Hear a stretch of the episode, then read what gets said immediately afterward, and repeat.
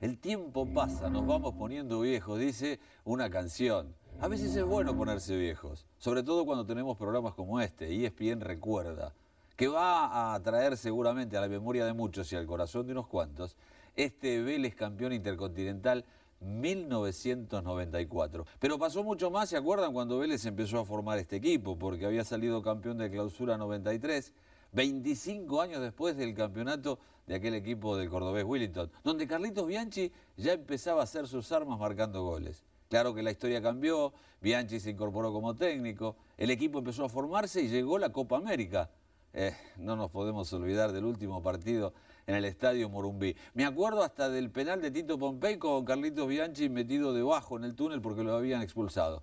Pero ¿para qué lo voy a recordar yo? ¿Para qué voy a mover mis entrañas y mis sueños si ustedes los tienen guardados y quieren encontrarse con los protagonistas? ¿Estamos con ellos? Así empieza el programa. Cuando pasaron los primeros seis meses que, yo volví al club y empezó la, la pretemporada para, para, la Copa en ese, al principio del 94, se veía, se veía un plantel y había, bueno, hacía seis meses que lo había conocido a Carlos también, a Julio, la forma de laburar. Me di cuenta que había un, equipo y un cuerpo técnico y, un montón de cosas que estaban dadas como para que ese equipo que tenía tanto hambre pueda lograr eh, cosas importantes. Se formó un gran grupo, tanto de jugadores como de la gente del cuerpo técnico, de la parte médica, desde el club mismo, de la utilería, de todos lados, con, ganas de, aportar cada uno lo suyo para que, para que el equipo se pueda consolidar y, ganar cosas. Un plantel que, que, empezó a trabajar eh, con mucha humildad, en una pretemporada muy dura en Necochea, y nosotros de a poco nos fuimos convenciendo, logrando los resultados pero siempre pensando en el próximo partido, jamás eh, llegamos a pensar ni en la Copa Libertadores ni en la Copa Intercontinental. Cada pata estaba puesta en su lugar y, entre todos eh, buscaban ese objetivo y cada uno cumpliendo el rol que le tocaba, ¿no? los dirigentes, el cuerpo técnico, nosotros, los jugadores. Y de esa manera mantuvimos un equipo eh, con, hambre, un equipo ambicioso, que no se conformaba. Eh, ese es uno de los principales logros de este grupo, no solamente haber ganado el primer torneo, sino haber crecido, haber mejorado y haber eh, seguido teniendo ambiciones. Sí, la final tiene un recuerdo imborrable porque por cómo se dio todo, ¿no? Nosotros jugamos acá de local, ganamos 1 a 0. Me acuerdo que Carlos había sacado los arcos de, la cancha de Vélez para entrenar esa semana contra el alambre. Ya le habíamos ganado 2, 3 metros a, la cancha de Vélez porque íbamos a ir a jugar a una, a una estancia realmente. Llegamos a San Pablo, ya estaban todas las banderas pintadas de, que eran campeones, que ya habían conseguido la copa antes de jugar el partido, papeles eh, pegados en el vestuario. Eh, y bueno, lo tomamos a la risa, ¿no? la verdad que nos hacía eh, cada vez más fuerte esas pequeñas cosas, porque para nosotros no eran tan importantes. Y fuimos a, Brasil con pocas chances para los demás, pero nosotros confiábamos, se hizo un partido inteligente, conseguimos llegar a los penales y ahí nuevamente apareció José Luis y apareció la personalidad de cada uno de los jugadores que le tocó patear, ya que todos patearon muy bien y con Ahí va Santona, ¡qué bien! ¡Gol! uno. Parecía que lo iba a fusilar, la colocó muy bien Santona. En, el momento donde me agarró eh, ese poquito de nervio fue cuando puse la pelota y giré y levanté la vista y eran 100.000 mudos. Viste, están todo el partido ellos con las, con las pancartas que la dan vuelta y tienen una letra y la otra. Bueno, estaban todos quietos. Era, era una, un dibujo, no era, una, no era gente real. Ahí está Pompey. ¡Qué bien lo tiró Pompey!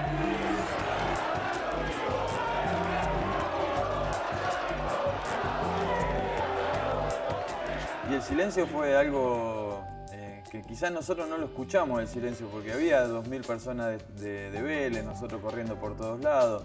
Eh, creo que fue también uno de los momentos que vi que tanta gente se fuera tan rápido de una cancha. Había 90.000 brasileros y creo que en 10 minutos no había quedado ninguno.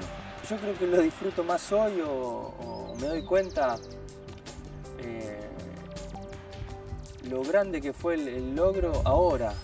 En ese momento uno quiere jugar, llega el domingo quiere jugar de nuevo. Eh, quiere jugar eh, partidos importantes, finales siempre. Entonces, bueno, sí, salimos campeones, una alegría enorme, pero ya pensábamos en, el torneo o, o en la final de la Copa del Mundo que se venía, así que eh, hoy lo disfruto más. Nos dimos cuenta cuando llegamos acá a Buenos Aires, nos dimos cuenta en la cancha de Vélez, en la, en- la autopista cuando veníamos de Seiza, pero creo que en ese momento no tomamos conciencia de lo que de lo que habíamos logrado.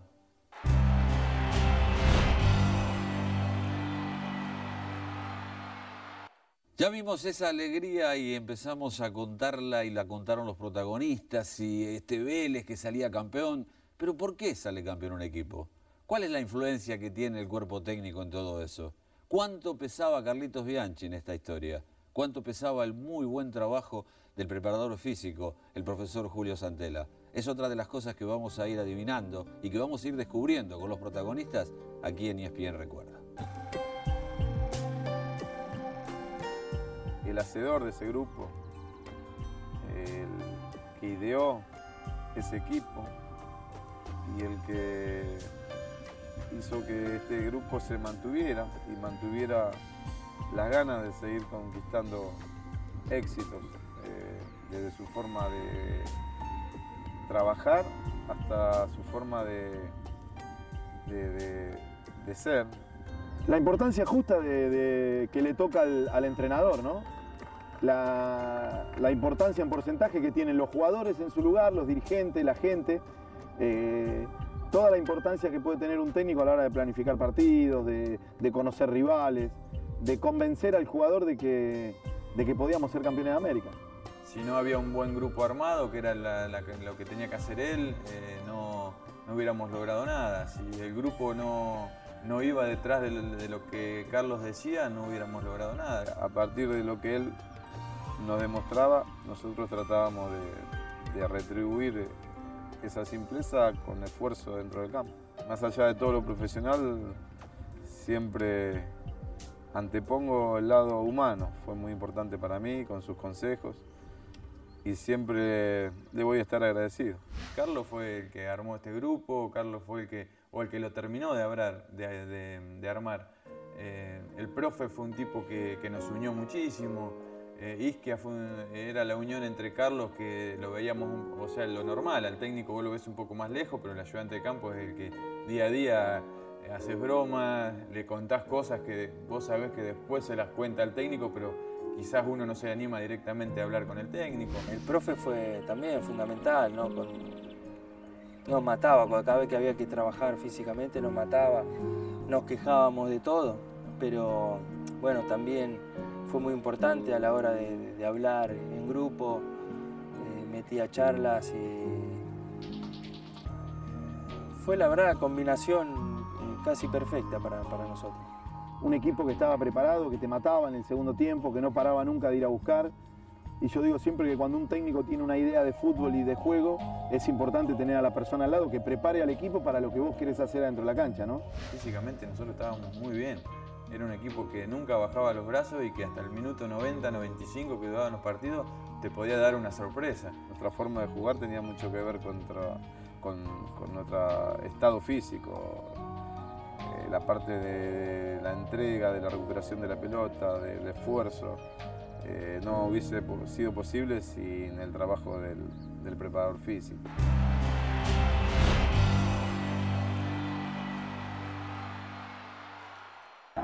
Era como un sueño, era llegar a Japón, enfrentar al Milan, salvo Chilaver, después el resto no habíamos salido de, la Argentina. Eh, habíamos ido a jugar, sí, contra los equipos brasileros, contra Venezuela, pero nadie había salido a Europa, nadie había ido a Japón, nadie había enfrentado a un Milan, a un Barcelona, a nadie de Europa. Nosotros estábamos viviendo cosas que hasta ahora no habíamos vivido. Viajar en la línea aérea japonesa, en primera, eh, un avión que tocaba lo que tocabas, tenías para eh, los videojuegos, esto, el otro.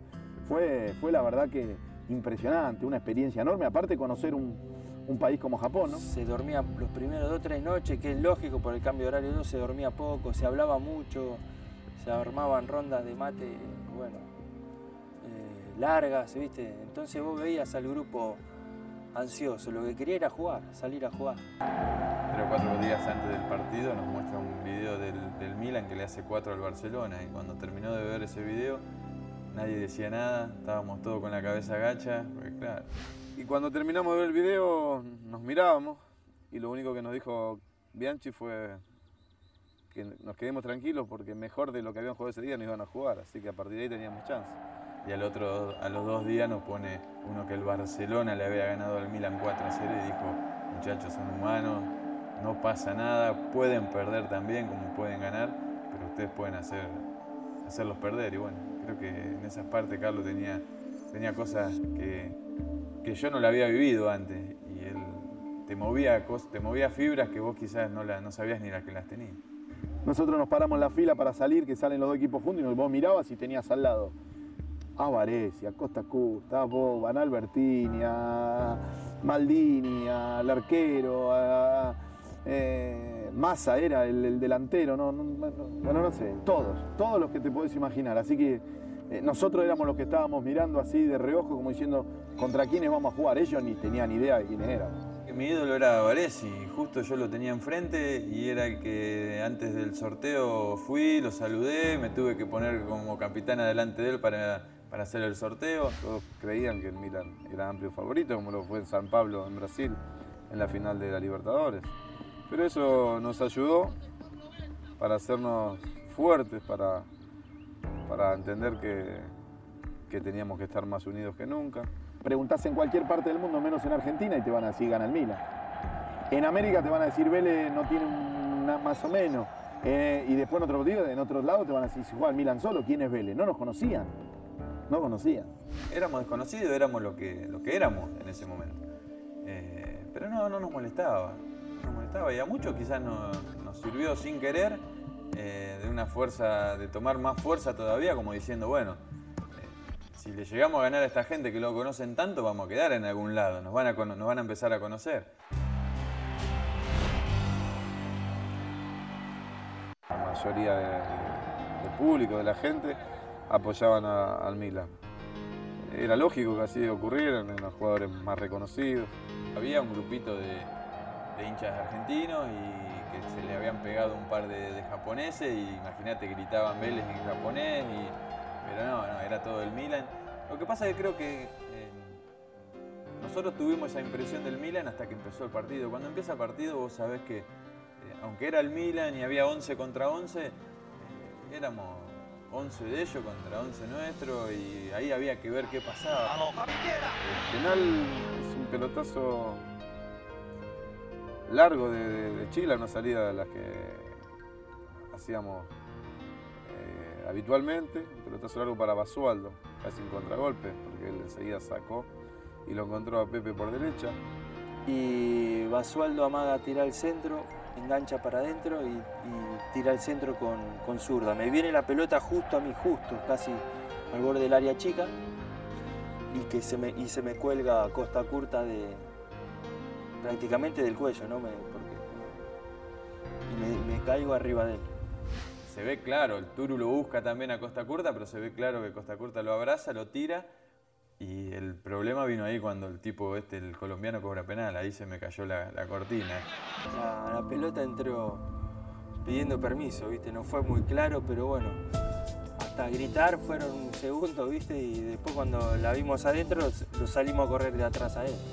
La verdad que pateé un penal horrible, pero tuve la suerte de que.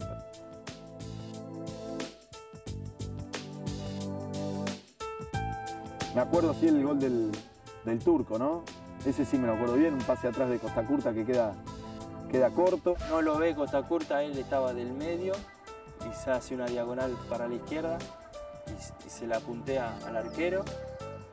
Se pasa de la pelota y de media vuelta le mete al arco y golazo. Fue un golazo, fue una jugada llena de improvisación, picardía. Solamente el turco se dio cuenta que podía interceptar, fue en busca de la pelota, ganó y de un ángulo muy cerrado decidió patear al arco. Bueno, nos dimos cuenta, yo me di cuenta cuando la pelota pega en la red, estábamos lejísimos de él, eh, pero sí sorprendido, pero la alegría inmensa. La vuelta a casa fue impresionante. Bajamos en E6 y veíamos 10 o 15 asomados y dijimos, bueno, no vinieron mucho. Cuando salimos a la pista fue impresionante, todo General Paz y cuando quiso bajar el micro en Juan fue... El micro se venía abajo, saltaban arriba, de costado, la gente, bueno, la verdad que dimos la vuelta ahí en la cancha, la familia nuestra, una alegría no. Fue bárbaro, la verdad que no, no nos esperábamos tanta gente que nos espera en el aeropuerto. Cuando llegamos acá a Ezeiza fue impresionante. Desde Ezeiza a Vélez, eh, una caravana pero no, interminable. Es un título que nos ha dado reconocimiento de por vida a todos los que integramos ese, ese grupo. Eso es lo, lo principal. Que ahora mis hijos, mi hija, que no estaban cuando esto sucedió, eh, preguntan por qué me saludan así o por qué la gente de Vélez es tan cariñosa con nosotros. Y eso también es un motivo de orgullo para todos nosotros. Es el, principal logro después de éxito deportivo es tener la posibilidad de tener las puertas abiertas de este club. Fue un logro muy importante eh, que me, dejó marcado, ¿no?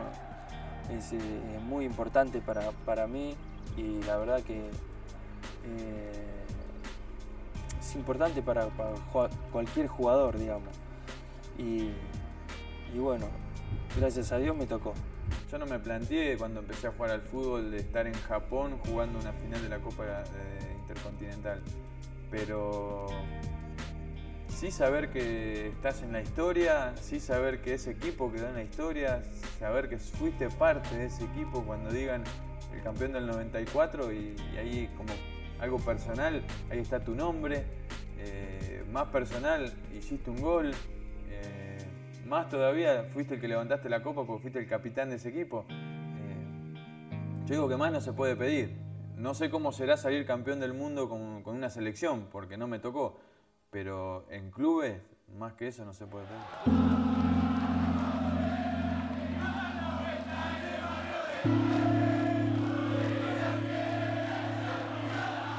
Y finalmente, Vélez campeón intercontinental 1994.